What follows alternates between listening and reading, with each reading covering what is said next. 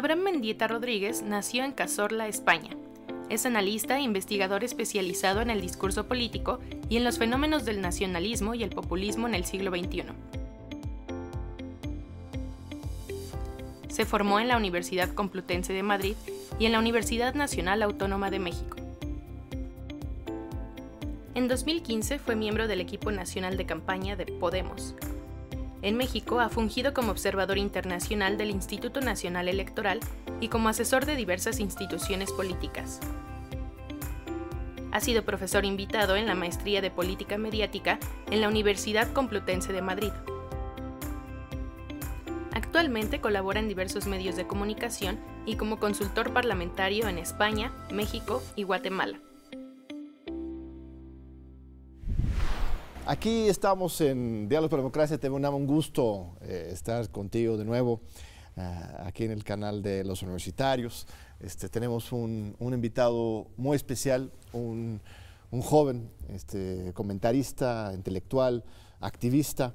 Este, Abraham Mendieta, este, bienvenido aquí a la, UNAM. Un, abrazo, no le puedo estar la mano, pero es un gusto tenerte aquí. Gracias, John, por la invitación. Este, tú eres Puma en cierto sentido, tú estudiaste en la Facultad de Ciencias Políticas. ¿En qué año fue? A la UNAM. En el a principios del 16 yo hice aquí un semestre de intercambio en la Facultad de Polacas. Eh, a, en la Gran Polacas. Y, a poco no es una cosa increíble la UNAM? Es espectacular, es ah, espectacular. ¿Hay alguna universidad que se le parezca en el mundo? Yo vengo de la Complutense de Madrid y nuestra ciudad universitaria no tiene nada que ver con ciudad universitaria, ¿no? Esto sí es una ciudad de verdad sí es espectacular el desborde que, que la UNAM tiene y la incidencia que tiene en la vida pública nacional. Ya nos gustaría en la Complutense tener el nivel de incidencia que la UNAM tiene en la vida pública mexicana. Sí, estoy de acuerdo. No, no solamente es el espacio, que sí es impresionante. no, no, no, conozco otro campus así. En la Sorbona de París, por ejemplo, estuvimos de sabático y los ah, académicos este, este, más reputados compartían. Oficina, no había espacio. Eh, este, el espacio físico de la ciudad universitaria es importante, pero también el posicionamiento como la Universidad de la Nación, y, el valor a la universidad pública. Simbólico y moral, incluso así moral. Es, yo, que, estuve eh, un tiempo en los Estados Unidos, este, ahí las grandes universidades son universidades privadas, este, muy elitistas, y aquí, aquí la UNAM es, eh, eh, es, otra cosa. Yo también vine a, México de intercambio, a, a, la Facultad de Ciencias Políticas de la UNAM.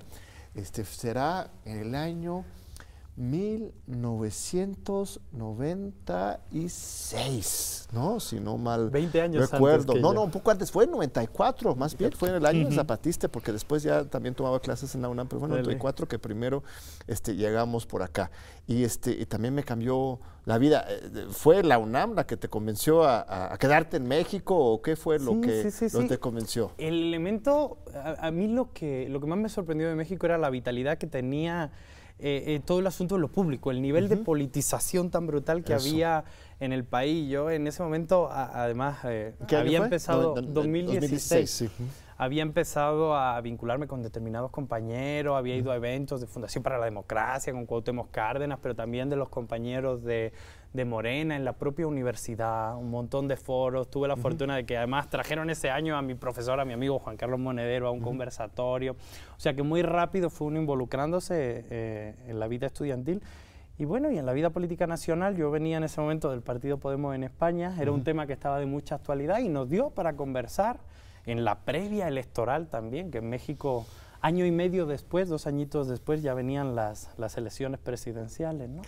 Ah, sí, yo, creo que hay algo muy especial con respecto a la cultura política en México. Es, es terrible, de repente los mexicanos este, no reconocen su, este, su superioridad en muchos sentidos comparado eh, este, con otros países, España, los Estados Unidos y otros países en, América Latina. Realmente hay, una, hay una profundidad de la politización, del debate público, del apasionamiento y la sofisticación que no encuentras en cualquier lado. Y, este, y sobre todo en lugares como Oaxaca, por ejemplo. no sé si conoces la política y la discusión y la cultura política oaxaqueña. es una de organizaciones en Oaxaca, así es, todo tipo de maestros. sí, sí, sí. Sí, sí, sí, no, es una cosa eh, impresionante. Ahí todo se discute, todo se debate, todo se argumenta. Y, este, el mismo López Obrador lo, ha dicho, la mejor escuela de formación política es ir a pasar unos meses este, en unas asambleas de la CENTE o con las organizaciones populares o indígenas de, de, Oaxaca, pero no sé si exagero, ¿tú, tú, lo ves así yo también? Yo estuve eh, hace unas semanas ahorita en la radio de la Universidad Benito Juárez en, en, Oaxaca, estuvimos en una serie de conferencias y acabamos en la Universidad Benito Juárez de Oaxaca. Era increíble el nivel de los conductores de la radio universitaria, el nivel de los estudiantes que hacían preguntas. O sea, Oaxaca tiene un nivel de politización, de debate, de organización que también es muy complejo, ¿no? Porque la política empieza con sus cuestiones internas cuando tiene cientos de organizaciones, miles de organizaciones políticas con intereses concretos, legítimos o ilegítimos, empieza a complejizarse, ¿no? Y eso, eso es México.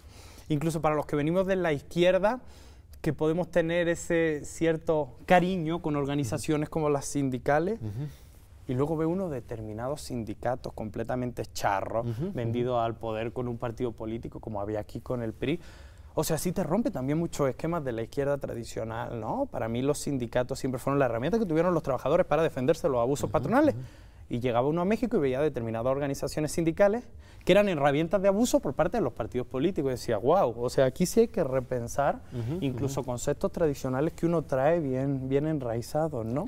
Claro, por supuesto, es un laboratorio muy complejo. Este, los cuerpos diplomáticos, este, hablo con algunos embajadores y siempre dicen que después de cuatro o cinco años en México entienden mucho menos de lo que entendieron el primer día, lo cual es un señal de su sabiduría. Esos son los buenos embajadores, los que te dan cuenta que entienden menos. Este, pero hay algo muy, muy profundo y muy lindo y este y, algo está pasando en este país. Este, la, la, la 4T eh, este, está este, revolviendo las cosas, por lo menos.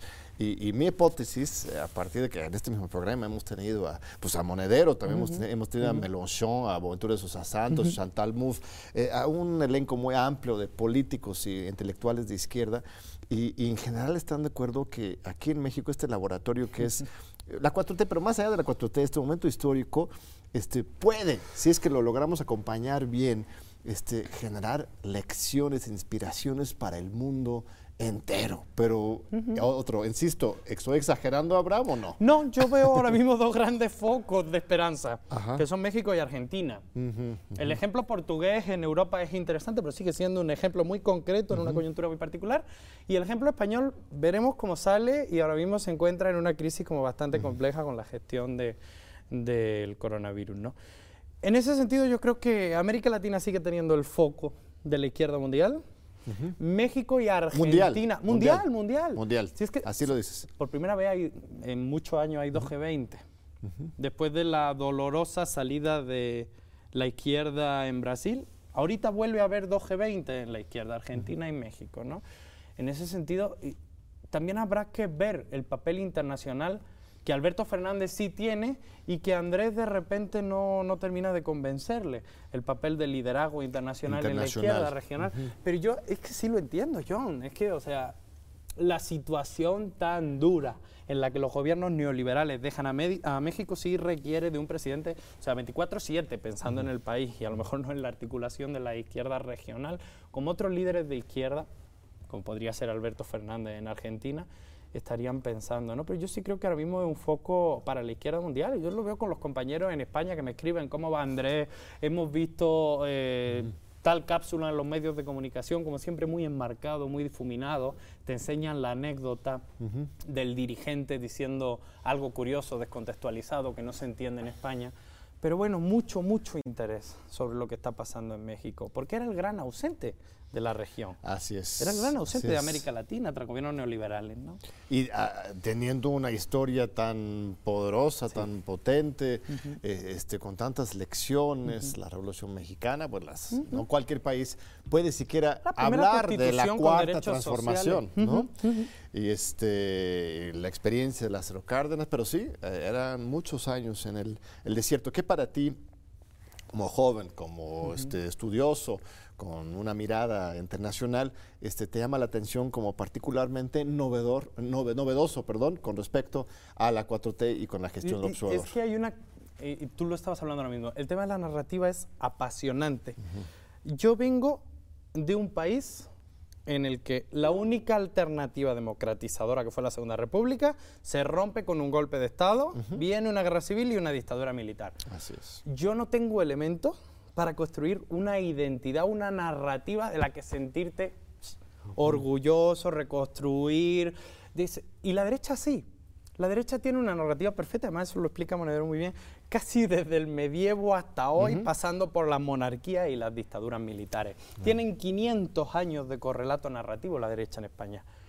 Y llego a México y el lugar desde el que tú construyes tu identidad y tu narrativa, híjole, es una revolución, es una expropiación petrolera, son organizaciones populares, o sea, sí cambia el lugar desde donde interpretas el nacionalismo. Gente como mi papá, que viene de la izquierda tradicional en España, que tuvo que resistir una dictadura, ve la bandera española y no le genera ningún tipo de emoción, porque tiene los mismos colores que tenía la bandera de la dictadura.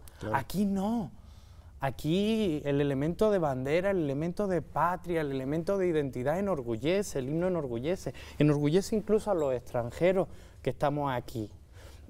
Cambian las raíces desde las que tú construyes el relato para transformar la patria. Yo creo que, uno de los experimentos más interesantes, pero que quedaron inconclusos, que intentamos con Podemos era recuperar el orgullo de la patria para la izquierda. Patria es persona que vive y trabaja aquí, haya nacido donde haya nacido. Patria es la gente que se despierta para levantar al país, que levanta los servicios públicos, que levanta la sanidad, la educación, que no tiene su dinero en paraísos fiscales. Era recuperar esa idea de la patria generosa, de la patria en la que no importa dónde hayan nacido siempre y cuando la construya. Y se quedó a media, se quedó a media. La izquierda y la patria tienen un problemón en Europa. Sí, tienes, yo que tengo otro referente de, juventud en los Estados Unidos, yo creo que hay similitudes con España en ese sentido, que la narrativa dominante también es absolutamente de, derecha. Los de izquierda son orgullosamente liberales, ¿no? Los liberales son los de izquierda, cuando en Europa y en México, eh, bueno, México tiene una relación más interesante con el liberalismo, pero en, Europa, si uno es liberal, es automáticamente también pues, neoliberal. Y en los Estados Unidos ser de izquierda es liberal, este, ir más allá a la izquierda es muy difícil. Este, aquí la coordenada está totalmente girado hacia la, izquierda. Lo que aquí se considera centro, allá es, este, es, una cosa pues, muy izquierda, casi, socialista, así es.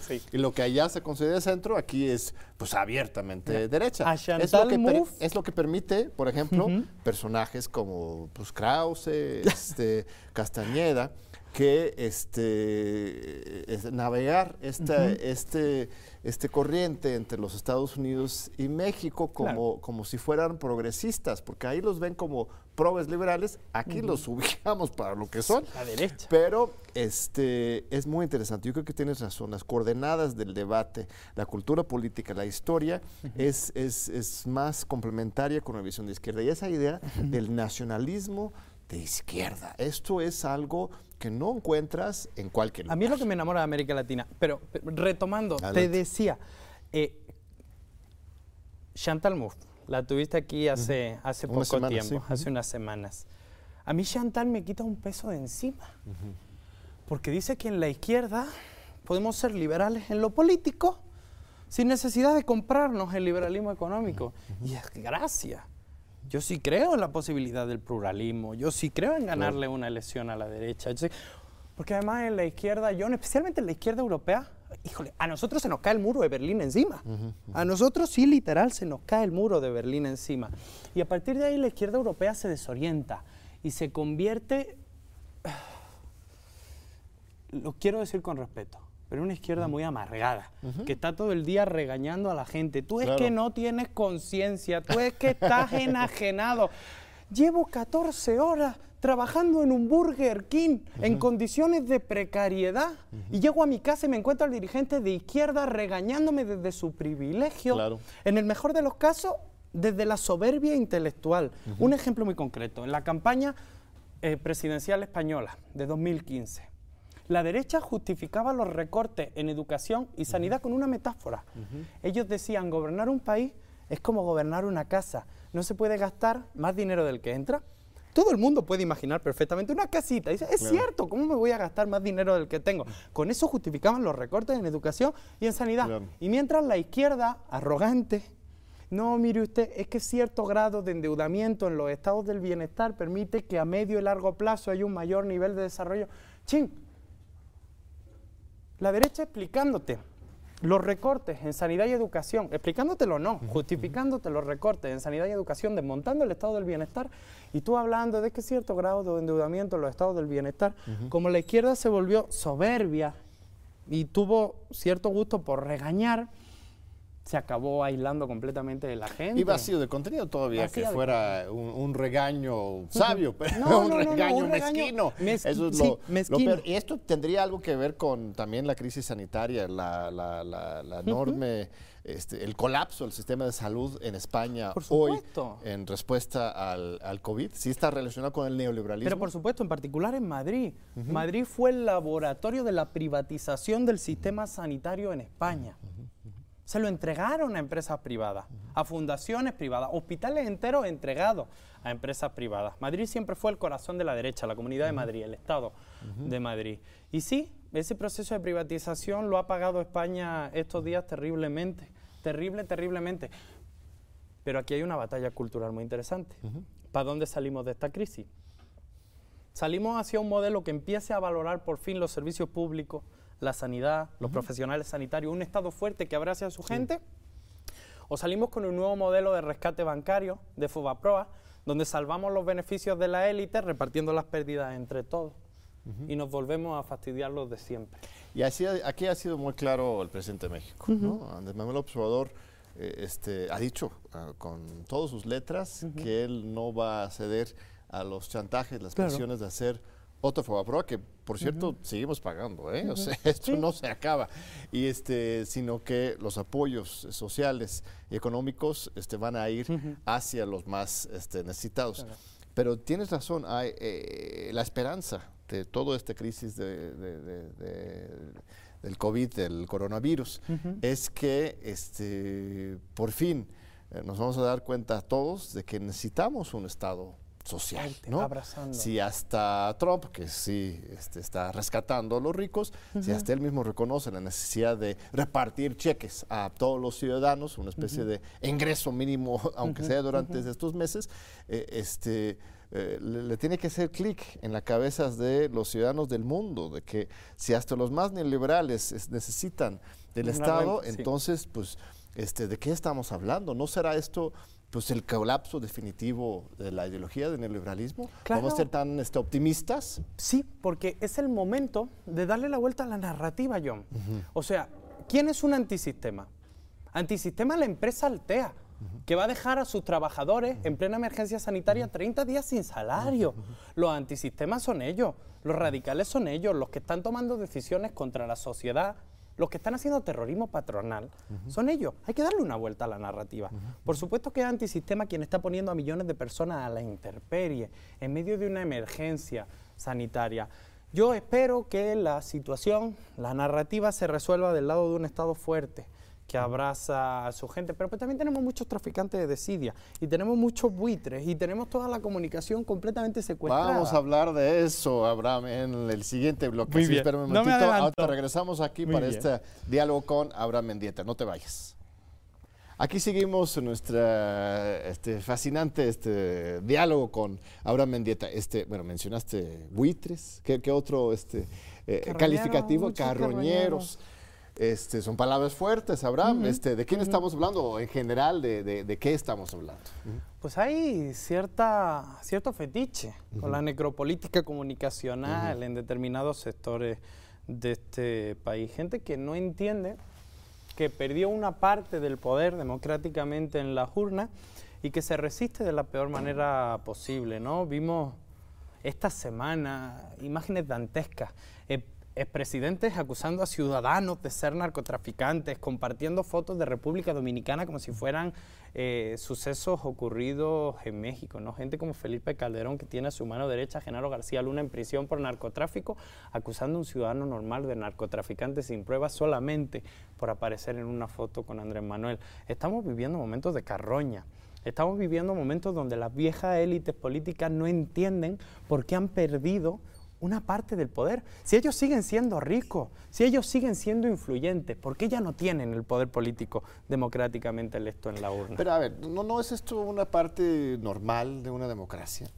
O sea, el debate fuerte, el intercambio, eh, este, este, ¿por qué nos preocupa tanto los eh, eh, sueños este, golpistas de Felipe Calderón o de Claudia González? o sea que esto es normal, pues ellos pueden hacer lo que necesiten hacer, lo que sienten, y, al fin y al cuentas son señales de, la democracia, ¿no? En el régimen anterior no se podía. Bueno, algunos estábamos en la oposición eh, este, y, sí, expresábamos nuestras críticas muy fuertes, pero fuimos víctimas de censura, de amenazas de muerte, de represión. Este, tuve estudiantes en la cárcel, este, en fin. Eh, este, esto fue una situación fuerte, predemocrático. Y ahora ya, ya se les respeto su libertad de expresión. Y este, ¿por qué nos tiene que preocupar? pero si yo te entiendo a ti, si eso no es el problema. El problema es cómo le explica esto a una persona que llegó al poder haciendo un fraude electoral. O a gente que cree que su voz es la única autorizada para hablar de determinados temas. En este país no se podía hablar de democracia y de corrupción si no estaba la señora Denise Dresser en la mesa. En este país no se podía hablar de lucha contra la inseguridad si no estaba Miranda de Wallace en la mesa o si no Morera. Las voces autorizadas claro, que en este país no había información verídica si no eran Ciro Gómez Leiva y Joaquín López Dóriga que más que periodistas eran consultores cuando vemos las listas de lo que recibían, ¿no? Ese es el problema. Si yo entiendo las normas de una democracia, el problema es que tenemos adversarios enfrente que creen que tienen enemigos y no se vale no se vale porque hay determinado tipo de comunicación que no busca el diálogo de ideas, ni siquiera la confrontación de ideas, porque yo sí creo que la democracia pasa por el conflicto. Buscan la destrucción de un enemigo, no de un adversario, y es profundamente deshonesto. Es que el problema es que la derecha mexicana no es democrática, porque estaban acostumbrados a que las urnas fueran relativamente secundarias en el reparto del poder, y lo son porque cuando uno gana una elección, y eso lo, decía Correa claramente, eso es la pequeña parte del poder que se puede conseguir democráticamente. ¿Cómo le hacemos, John, para abrir el espacio de lo democrático? Porque yo sí creo que hay una irrupción plebeya en este momento, y lo digo con esas palabras porque además me parece casi fetichista hablar de una irrupción plebeya en este momento. Este, García Linera explícitamente o, no, no, no. es otro concepto, sí. Julio Aibar, me encanta Julio Aibar la metáfora que tiene. Dice, el momento de eclosión populista, pero llámelo como guste, es el momento en el que el recibidor de la política se desborda de gente común. Mucha gente común y corriente que de repente irrumpe en la vida pública nacional, en los medios de comunicación, en los partidos políticos, en los legislativos, incluso en el gobierno, y tiene algo que decir. Es sorprendente. Gente completamente normal. Yo creo que esa es la mejor definición del momento. Gente normal haciendo cosas extraordinarias. Y eso hay gente que no lo entiende, porque tenían la sangre azul, la voz única y la cuna de oro. Y cuando eso pasa, pues es que perder privilegio es doloroso. Pero es peligroso también, porque aquí estuvo también García Linera, este, que tiene un libro sobre la, democracia plebeya, precisamente, de una conferencia aquí en la Conexión Humanidades, estuvo en el programa hace unas semanas, y él este, hablaba precisamente del pánico clase media. Clase media. ¿no? Este, y que en cierto sentido esto fue, eh, para él, su lectura, lo que al final de cuentas pues, hizo insostenible eh, la continuidad del proyecto transformador este boliviano. Eh, obviamente hubo fraude, hubo golpe, hay mil cosas terribles en Bolivia, pero él en un ejercicio de autocrítica también dice que pues, no, no apapachamos suficientemente a la, bueno, no lo dice así, no dice papachar, pero, a la clase media que uno incluso construyó desde el este, poder. Menospreciamos, no, no, no, no respetamos a este adversario para nosotros y amigo nosotros para ellos, ¿no? Entonces, este, ¿estamos cometiendo el mismo problema, este error en México o no? Es que creo que no estamos en esa fase en México. Es que en México lo primero que tenemos que hacer es consolidar un Estado social y de derecho y empezará a crecer la clase media. Pero la brecha de desigualdad tan fuerte que tiene México no está como para hablar de clase media como sujeto de acción política. Y verdaderamente creo que el elemento fundamental de la cuarta transformación, y esto es lo que los conservadores y no solo no están entendiendo, es que millones de personas que estaban completamente fuera de la vida y del debate público nacional, van a entrar. Gente que no podía ir al médico, gente que no tenía derecho a la educación, gente que no tenía derecho a la pensión de adultos mayores, gente a la que despectivamente lumpenizaron y mandaron a la marginalidad, esa gente va a empezar a aparecer, esa gente va a empezar a aflorar, esa gente la vamos a ver por las calles, esa gente va a usar los servicios por ejemplo, públicos. Hubo, una Millones de personas van a aparecer. Hubo una campaña reciente eh, intentando desprestigiar a los becarios de, Jóvenes Jóvenes Futuro, ¿no? Este, sacaron unos videos, quién sabe, sean siquiera de México, igual son de algún otro país en otro tiempo, pero de algunos jóvenes, este, con sus billetes comprando cervezas, este, según la lógica este, urbana fifi, si quieres decirlo, eh, este, estaban desperdiciando el recurso público que tan generosamente eh, habían dado permiso al observador a darles, ¿no? Pero ese, es parte de ese, ese, pánico moral que están queriendo generar, ¿no? yo, yo recuerdo además ya han sido varias las campañas con las que han desprestigiado el sistema de becas. Una se les revirtió de manera muy bonita en Twitter, porque salió un hashtag que era con mi primera beca. Y la gente costaba historias preciosas. Yo conté con mi primera beca, me compré una pluma estilográfica que me duró cinco años con la que hacía los exámenes. Otro, con mi primera beca, invité a mis papás por fin a comer fuera de casa, al cine. Y es que las élites sienten que el derecho al ocio solo lo tienen ellos. Claro. Y es que el derecho al ocio es fundamental para que uno pueda estudiar, para que uno pueda trabajar. Es que mira, incluso hasta en términos clásicos de economía política marxista, al proletario no solo había que darle la manutención, sino la manutención y el elemento adicional que lo hiciera volver a ir el día siguiente a trabajar. Hasta en la teoría política económica clásica era fundamental el derecho al ocio. Solo que la élite, reitero, especialmente en América Latina, creen que solo ellos tienen derecho a tener ocio. Y es que el Estado tiene la obligación de garantizar derechos fundamentales como son eso. Pero que los estudiantes vayan al cine no solo es socio, es profundamente enriquecedor para la vida pública, para la vida cultural. Claro, pero eso no lo, no lo toleran. Están buscando cualquier pretexto para este, descalificar, para atacar este proceso de, transformación, como dices, esta ocupación eh, de los espacios públicos, gozar de, privilegios, ni siquiera de, ocio siquiera, de gente que están acostumbrados a tener este, excluidos. este, no sé, es... A mí me asustó leer algunos datos electorales de 2018 que demostraban que este, una cuarta parte de los jóvenes de 18 a 25 años del norte del país habían votado por el Bronco. El Bronco sacó 5% de la votación, respetable como político, como opción política, eh, este, en una democracia, pero que en la campaña electoral empezaba a articular algunos este, de las semillas de ese pensamiento tipo Bolsonaro, tipo Trump, esto de vamos a cortarle las manos a los delincuentes, eh, este, soberbia norteña hacia el sur del país. Eh, este, todavía no lograba cuajarse totalmente, pero de repente siento que, que, esto sigue, si no logramos como sociedad que se cuaje la 4T, podríamos tener en 2024 pues nuestro Bolsonaro, nuestro Trump, o la otra lectura más optimista es que, pues, por estas cuestiones de la cultura política izquierdista mexicana, tenemos nuestros anticuerpos. Estamos este, blindados, curados en salud frente a eso. ¿Cuál es tu, análisis? En política no hay nada escrito. A mí no, no me gusta eso de decir nuestra idiosincrasia política hace que, uff, claro. cuidado con eso, ¿no? Creo, ahí sí, la COF. La gente no vota por su interés, la gente vota por sus valores. Y si no ganamos la batalla de los corazones, la gana Donald Trump y la gana Bolsonaro. Y la ganan articulando el odio, articulando el miedo. Yo creo que Andrés Manuel no gana, entre otras muchas cosas, más que por la articulación de la alegría y de la esperanza. Muchos dicen, y yo no estoy de acuerdo, Andrés Manuel gana por el hartazgo de la gente. Por supuesto que hay un porcentaje de voto de hartazgo, pero Andrés Manuel gana porque articula la ilusión y la esperanza de que las cosas pueden hacerse de otra manera. Porque cuando hay un hartazgo desbordante, lo que gana es la apatía.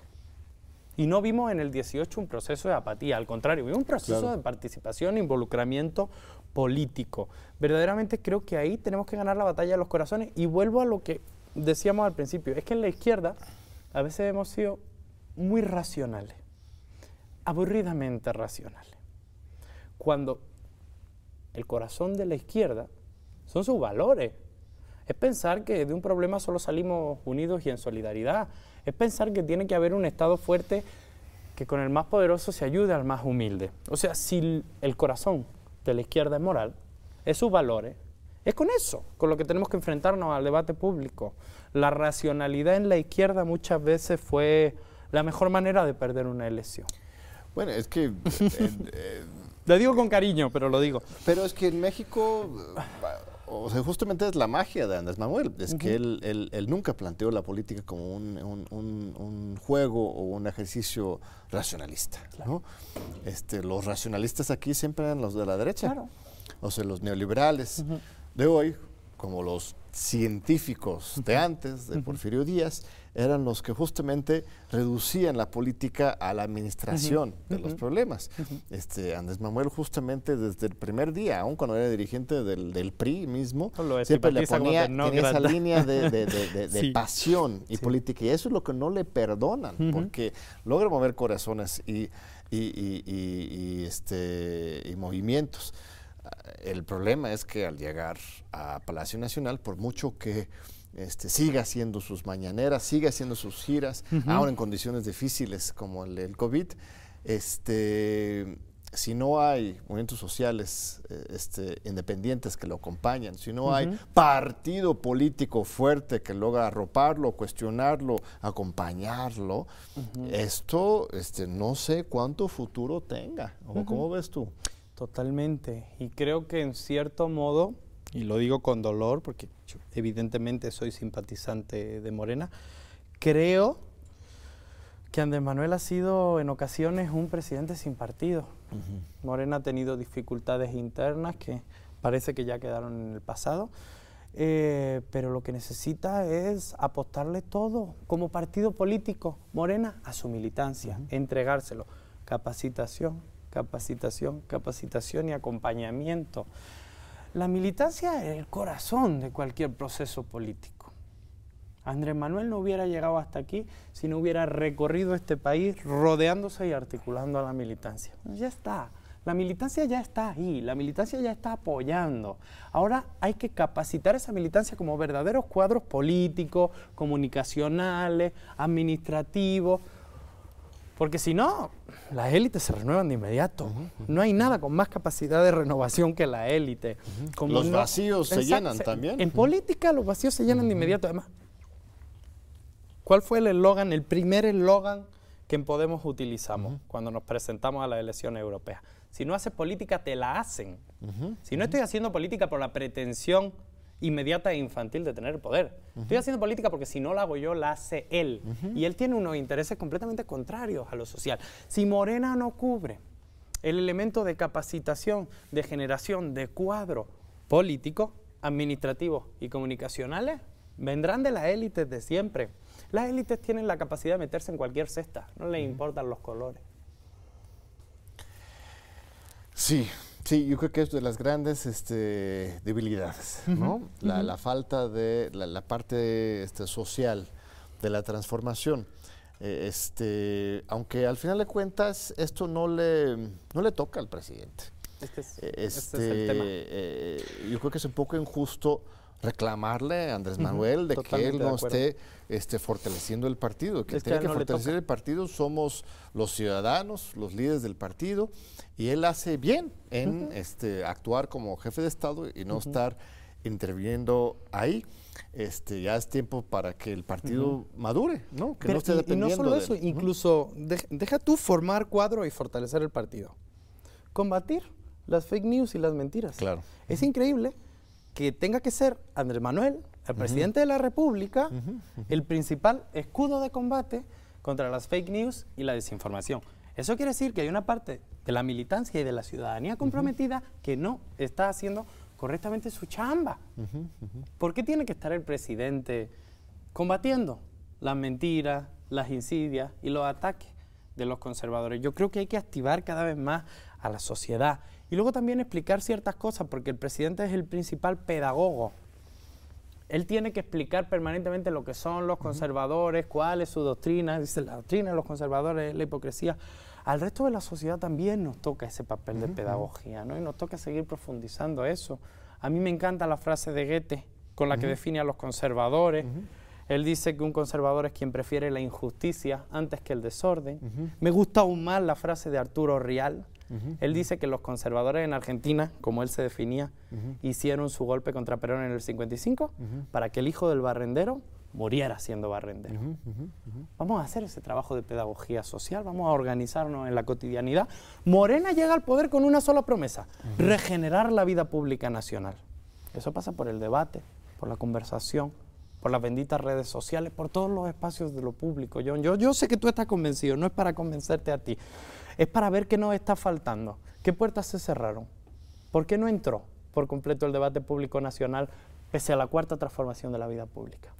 Bueno, los, zapatistas o este, otras organizaciones sociales dirían que, pues, porque es un proyecto reformista, este, este, complaciente con el sistema neoliberal, eh, que, lo de la cuarta transformación es simple propaganda. este, eso es una, una respuesta. ¿Cómo, ¿Cómo respondes a esa crítica? Pues mira, yo soy muy respetuoso con la Ultra, pero la Ultra ha tenido bastante pocos resultados políticos a la hora de transformar la vida de la gente. Yo vengo de las juventudes comunistas desde los 13 hasta los 17, 18 años pertenecía a las juventudes comunistas. me hice, a los 13 años me hice marxista-leninista, luego tardé un montón de años en descubrir que era ¿Leyendo eso, que era eso estudiando? que yo me había hecho. Leyendo y estudiando, ¿no? Y híjole, y ya, ya tras medio descubrir que era eso que yo me acababa de hacer, digo, bueno, qué interesante está esto. ¿Y si transformamos la vida de la gente? Porque las herramientas teóricas son fundamentales, por supuesto que sí. Pero si no transformas la vida de la gente, y te limitas a tu espacio de confort, a hacer política por el ego, a ser más puro que nadie, pues no lo sé, no sirve. Lo que no sirve para transformar la vida de la gente no sirve. Y en los procesos latinoamericanos yo creo que quedó muy claro. Reforma y revolución van de la mano. No hay ninguna contradicción. Pero bueno, no sé. También en la izquierda tenemos cierto ciertas contradicciones, pero hacer política es cabalgar contradicciones. Y menos de cinco contradicciones al día, John, es dogmatismo. Muy bien. Ahorita regresamos con Abraham Mendieta. Un breve pausa y vamos a nuestro último bloque aquí en Diálogo por la Democracia. No te vayas. Aquí seguimos con Abraham Mendieta, un joven este, brillante y comprometido. Te agradezco mucho que, nos acompañes aquí, Abraham. Este, tú has tenido una, una carrera meteórica en, las redes y en los medios estos últimos dos años, apenas tienes aquí en México. Este, este, te has plantado ahí en mesas de debate de, Milenio TV, en otros espacios también, participas en este eh, periódico, este medio este, digital que se llama El Soberano, ¿no? Eh, este, ¿Cómo ha sido tu experiencia y cuál es, qué ha sido lo, lo, bueno, lo malo y lo feo de, esta, de tu incursión en los medios mexicanos? Bueno, lo, bueno es el convencimiento de que uno tiene que dar la batalla desde los espacios en los que está la gente. Y todavía, por suerte o por desgracia, los medios de comunicación tradicionales siguen teniendo un espectro fundamental del público, de la audiencia, siguen siendo fundamentales para constituir el sentido común de la gente. Y bueno, y por supuesto no son neutrales, y por supuesto tienen trampas, y por supuesto en las mesas de debate, en la mayoría hay mesas que son más respetuosas, pero siempre son cinco contra uno. Y curiosamente ese uno representa al 53% de la población y los otros no representan a nadie. O sea, los equilibrios de los medios de comunicación pues, son interesados, tienen sus propietarios, tienen su línea y tienen su agenda. Y no por eso hay que renunciar a estar en los medios. Porque es que en televisión te metes en la casa de mucha gente que no tiene la posibilidad o las ganas de estar perdiendo el tiempo como uno 17 horas al día en Twitter. A mí Twitter me fascina. Creo que es el círculo rojo de la población. Ahí está el 3% activo en la vida pública nacional, del que salen las líneas argumentales, los propios argumentos que luego se reproducen en el resto de redes sociales y en grandes medios de comunicación. Twitter es importante. Hay una disputa inmediata, rápida, por el sentido común de los temas, de la agenda, de los argumentos. Pero la batalla real sí es un poquito más grande que el Twitter. el mundo no es Twitter. El mundo no es Twitter. Y además Twitter está muy... A mí me encanta, pero también está muy manipulado. también tiene una guerra psicológica enorme. Son miles de cuentas falsas. Eh, pinche españolito, vuélvete a tu país. Nunca nadie en la calle me ha dicho eso. En Twitter miles de cuentas falsas. En la calle nunca, ¿no? Hay cierto nivel de guerra psicológica, de manipulación, de trampa. Por supuesto. Pero los medios de comunicación tradicionales, mientras la gente les siga dando un espacio en su casa, yo creo que no hay que abandonarlo. Sabiendo que no son neutrales, sabiendo que tienen sus trampas, ¿no? Y hay que prepararse bien. Yo estudio más antes de ir a un debate en un medio de comunicación que cuando hacía los exámenes de la carrera yo. Estudio más ahora que cuando era estudiante para ir a la tele.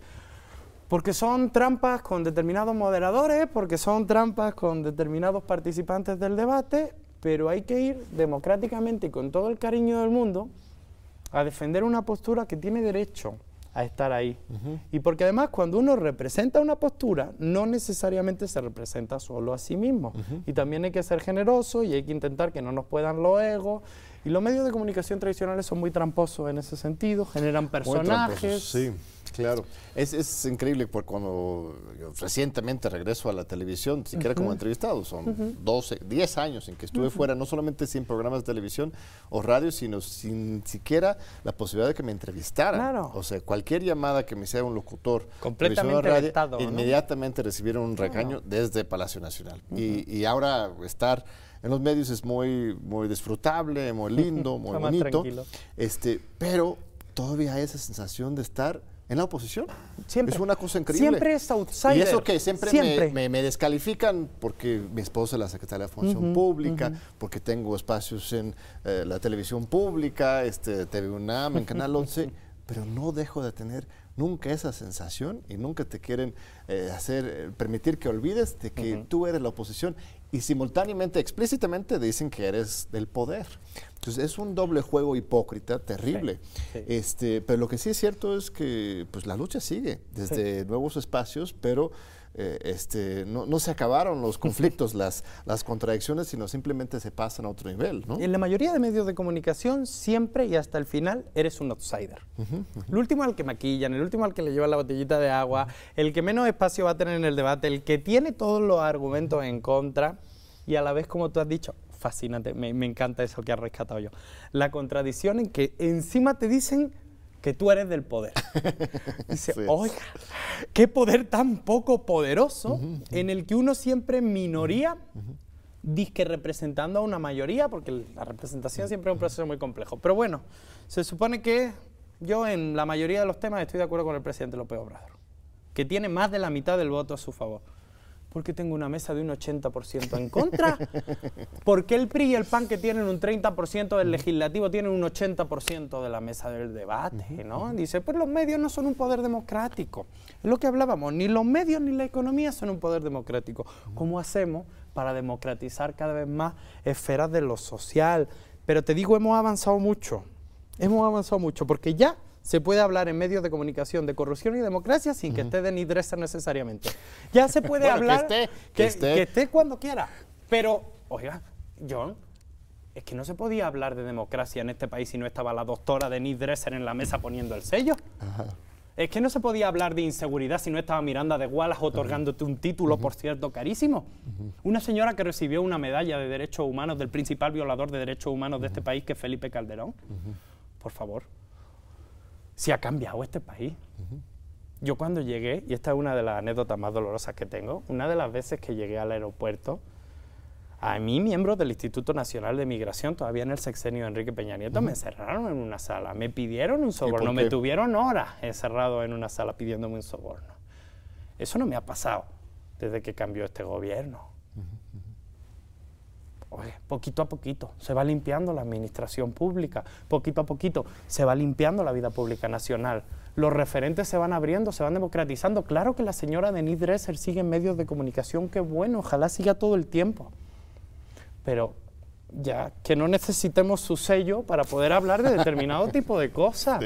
Y que entienda que hay otros actores Qué triste verla juveneando a Denise Dresser. Ah, perdón, a, Gibran. Qué triste eh, que se niegue a participar en espacios de debate donde hay determinado tipo de personas que a ella no le gusta. Vamos a abrir los medios de comunicación, vamos a abrir el debate público, no más para que se puedan tener visiones diferentes. ¿Cuántos años tienes, este Abraham? No, no, no para juvenearte, nada más te pregunto al contrario, para este, ah, valorarte. Nací en el 95. 95, tienes 25 años. 25 años. 25 años. Este, ¿Sigues usando términos de izquierda y derecha? Te confesé que vengo de las juventudes comunistas, que vengo del leninismo yo. Pero a mí me parece muy bonito, a mí me parece muy bonito. Yo, yo también defiendo la, la idea de la izquierda y la derecha, este, no para dividir necesariamente, sino para tener un debate dialéctico, este, intenso, agonista, y a dónde vamos, al estilo de, de Pero algunos dicen que las nuevas generaciones, este, pues ya, ya, ya no, no los importa si izquierda y derecha, mejor está, hay que hablar de, de, otros términos. Este, ¿Por qué defiendes tú, si es que lo defiendes, no, no, solamente una muletía este, exclusiva, el, el, el concepto de izquierda? Para que nos entendamos, en primer lugar, o sea, para la posibilidad de enunciar lugares de enunciación, desde dónde te hablo y, y, poder ser claros y honestos en el diagnóstico, porque no me gusta en los medios de comunicación todo este tipo de gente que es permanentemente objetiva y neutral. no, no manches, ¿objetiva y neutral de quién? o sea, ¿objetiva y neutral de quién? ¿no? Siempre, siempre cerca de los poderes reales, los poderes económicos y de los poderes mediáticos. Pero bueno, o sea, yo creo que hay que ser honesto desde donde uno habla, su sujeto de enunciación, y yo hablo de la izquierda. Soy una persona de izquierda, vengo de donde vengo, milité en las juventudes comunistas, para nada pienso como pensaba cuando tenía 13 años, pero vengo de ahí, estoy, soy una persona orgullosamente de izquierda. Ahora bien, creo que eso es distinto al debate público. Creo que no podemos intentar llegar a amplios sectores de la población así. O sea, ¿qué más le da a usted si yo soy una persona de izquierda? Yo lo que estoy intentando es abordar una desigualdad para resolverla, llevar la presencia del Estado a cada punto del país. ¿no? Y creo que ahí también nos hemos equivocado en el discurso político. Y nuevamente, golpes de pecho. Yo soy una persona que Análisis demográfico español. 30% de la población se sentía de izquierda, 15% de la población se sentía de derecha, la inmensa mayoría del cuadro no se sentía de nada. Cuando uno intenta articular una opción política desde la izquierda como constructo discursivos, pues se limita a ese 30% que orgullosamente está de izquierda. ¿Qué necesidad de pedirle el carné a la gente para intentar transformar la sociedad? ¿no? Yo soy una persona orgullosamente de izquierda, yo creo que todavía hay conceptos que explican la sociedad, por lo menos que explican esquemas de valores pero verdaderamente tenemos que aprender a ser más generosos. Y creo que la izquierda ha tenido grandes errores, lo, lo platicamos antes, la soberbia, eh, el estar todo el día regañando a la gente, ¿no? A veces incluso explicarle a la gente su propia situación jodida. Llegar a la casa de una persona, oye, pero si es que no tienes trabajo, si tu hijo no va a ir a la universidad, tu casa se queda a pedazos, ¿cómo votas por la derecha? Y es como, perdóneme y espérese tantito, porque si alguien conoce la situación tan difícil que está viviendo, es la persona que está ahí, es la persona que la está viviendo. Y John, la izquierda a veces ha querido explicarle a la gente su propia desigualdad, su propia dificultad, y en eso ha fallado, porque la explica siempre desde el privilegio. Sí, muy interesante lo que, lo que dices. Este, hay una, más allá de términos, izquierda y derecha, hay una oportunidad, creo, para definir y reconstruir visiones de izquierda o, de transformación popular, generosas, este, que aborden la desigualdad tan horrible que tenemos. En México estamos en una situación, un contexto histórico y un este, contexto político y cultural, incluso me atrevería a decir algo, un dato muy interesante, este, una encuesta del año pasado en el financiero de, Alejandro Moreno, de las mejores encuestas, encuestadores que tenemos, este, que reflejaba un dato muy interesante, que 60% de los mexicanos se consideran pueblo, pero también 60% de la población mexicana se considera clase media. un 20% está confundido, se considere simultáneamente pueblo y clase media, y otro 20, 30% en los márgenes no se considera ni uno ni el otro. este, estamos en una disyuntiva cultural. Este, yo veo la, ideología clase mediera como resultado del neoliberalismo, el individualismo, el consumismo, una herencia y una imposición cultural estadounidense, y este, la otra parte de lo popular, que viene de nuestras raíces históricas de transformación revolucionarias. ¿no?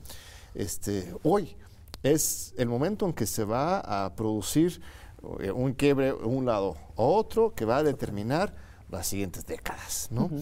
Este, y qué fortuna que tenemos a alguien como Andrés Manuel que está empujando en un sentido y no en otro, y no es un sentido antimoderno, ese es así lo descalifican, sino todo lo contrario, es precisamente la nueva modernidad que necesitamos, es esa modernidad que rescata nuestras tradiciones y nuestro arraigo popular. Este, pero no sé si, si, coincides conmigo, y en particular en este, en este contexto de, pandemia que todavía no salimos, este, estamos en medio de ello, este, cuando por fin salimos al final de este año o cuando se dé, este, sí ves una luz al final del túnel, ves una posibilidad de México y de la humanidad. ¿Y será posneoliberal, John? Es que a mí eso sí es lo que me preocupa. ¿Será posneoliberal? ¿Crees que sí o no? Creo que sí. sí. Creo que no hay. Creo que no aguanta el neoliberalismo. Creo que nadie, en su sano juicio, después de lo que ha pasado en este país, te puede decir que si lo de arriba también cae para abajo. No, o sea, ya, ya basta. Ya basta de los modelos de fin de la historia. Ya basta de si a los ricos le va bien, a los pobres también, porque cae desde arriba para abajo. No, ya sabemos que no cae nada. Y que cuanto uno es rico, más rico se va a volver. Cuanto uno es pobre, más pobre se va a volver. Por eso también hay que tener cuidado con disputarle la identidad a la gente. Con lo de la clase media, clarísimo. Porque siempre va a haber alguien más jodido que yo mi vecino tiene la casa igual que yo, pero él no tiene parabólica. Si buscamos jodidos, siempre va a haber uno más jodido que yo. Y que además esa es la esencia del fascismo, ¿no? Por eso, por eso yo, intento apelar a no disputar la identidad de la gente, sino a construir identidades colectivas, que es parte de lo que falla la izquierda. No es que tú eres un proletario, porque, oye, ¿qué estás diciendo? Si yo lo que quiero es que mi hijo vaya a la universidad, que mi casa esté bien, poder ir al trabajo mañana, tener derechos sociales y laborales, ¿de qué manera dejamos de buscar una identidad que nos confronta, construimos una identidad colectiva que además siempre tiene un antagónico, siempre tiene un culpable? Era la mafia del poder en México, pero era la casta en España. Y son las élites oligopólica en Argentina. siempre hay un culpable claro. en las élites de una situación general abajo. ¿Por qué no articulamos identidades colectivas, claro, en vez de... Porque si no es, tú lo decías, vamos a la bolsonarización, ese es el caldo perfecto del fascismo, ¿no? Sí, yo estoy jodido, pero mi vecino está peor. Eh, bien, entonces, en la salida de esta crisis, ¿no, no coincides con Agamben, por ejemplo, de la sociedad que controla. Los estados de excepción eh, permanente. Sí, estado de excepción permanente, o, eres más optimista, si sé que habla del comunismo, del futuro. Eh, este, ¿Cuáles son las, las, síntomas de, este momento que te hace tener optimismo? Que te siento optimista al final de cuentas. Soy optimista, porque yo sí creo que avanzamos hacia un modelo post-neoliberal. Yo sí creo que... Más allá del COVID, pues ahí ya llevamos de todas formas. sí el COVID como parte también del agotamiento del modelo neoliberal porque demuestra que dejar a su suerte los sistemas sanitarios, privatizarlos y vaciarlos es un peligro. Yo sí creo que venimos, y espero y deseo, y tendremos que trabajar en ello organizativo y políticamente, a un momento cultural en el que la gente va a volver a abrazar el Estado social y de derecho, el Estado del bienestar, porque es fundamental que todo el mundo tenga derecho al médico, más allá de su situación económica, porque es fundamental que todo el mundo tenga derecho al más alto grado de estudio si es que llegó hasta él, porque es fundamental, ¿no? Vayamos a un momento de revalorización de los servicios públicos, porque yo siempre digo, yo, que soy orgulloso hijo de mesero, de ama de casa y de un sistema de becas, porque mis papás se partieron la espalda para que yo pudiera estudiar, pero aún así, sin el sistema de becas, no hubiera podido llegar a la universidad. Pues muy bien, este Abraham, tenemos un, minutito más, un último mensaje aquí para esta comunidad universitaria enclaustrada en sus casas, pero este con mucha creatividad, mucha atención en, lo que estamos construyendo aquí en TV UNAM y con mucha esperanza para, para, construir el futuro. Sí, pues llegar a la universidad haya sido como haya sido siempre. para citar a los clásicos. al narcopresidente. Siempre es un privilegio llegar a la universidad y cuando uno tiene un privilegio no tiene que azotarse, tiene que usarlo democráticamente, tirar la cuerda para que todo el mundo suma. Yo creo que la universidad es ese espacio que nos permite, que nos posibilita la reflexión, el compromiso, la capacidad de ponernos al servicio de la sociedad que nos trajo aquí. Y en ese sentido hay mucho que transformar nuestras generaciones maravillosas. Y hay una deuda generacional con nosotros. Nos dijeron estudia y estudiamos, nos dijeron trabaja y trabajamos. Se nos condenó a la violencia, se nos condenó a la desigualdad y se nos condenó a la falta de oportunidades. Hoy que están encima de la mesa los programas de becas, las oportunidades de trabajar con un poquito más de igualdad y de construir un futuro un poquito más justo, no tenemos que soltarlo, tenemos que construirlo. Si como generación hay algo que no nos gusta de la cuarta transformación, habrá que cambiarlo, no hay que soltarlo, porque si volvemos al pasado nos vuelven a secuestrar la política contra nosotros. ¿Dirías que la 4T es una conquista de la juventud mexicana hoy? Pues yo creo que sí, lo vimos en las urnas, pero no solo basta las urnas, tiene que ser un proceso en el que la juventud esté empujando, en el que la juventud esté dando ritmo. Y la juventud, y esto sí lo digo, no como generación de edad, sino como generación de idea, sino como generación social, que busca un país mejor para los que vienen y para los que ya están. Muy bien. Pues muchas gracias, un fuerte abrazo. gracias a ti. Gracias a, usted, amable público, por seguir con nosotros aquí en, en TVNAM, en los Diálogos por la Democracia. Te esperamos de nuevo en ocho días.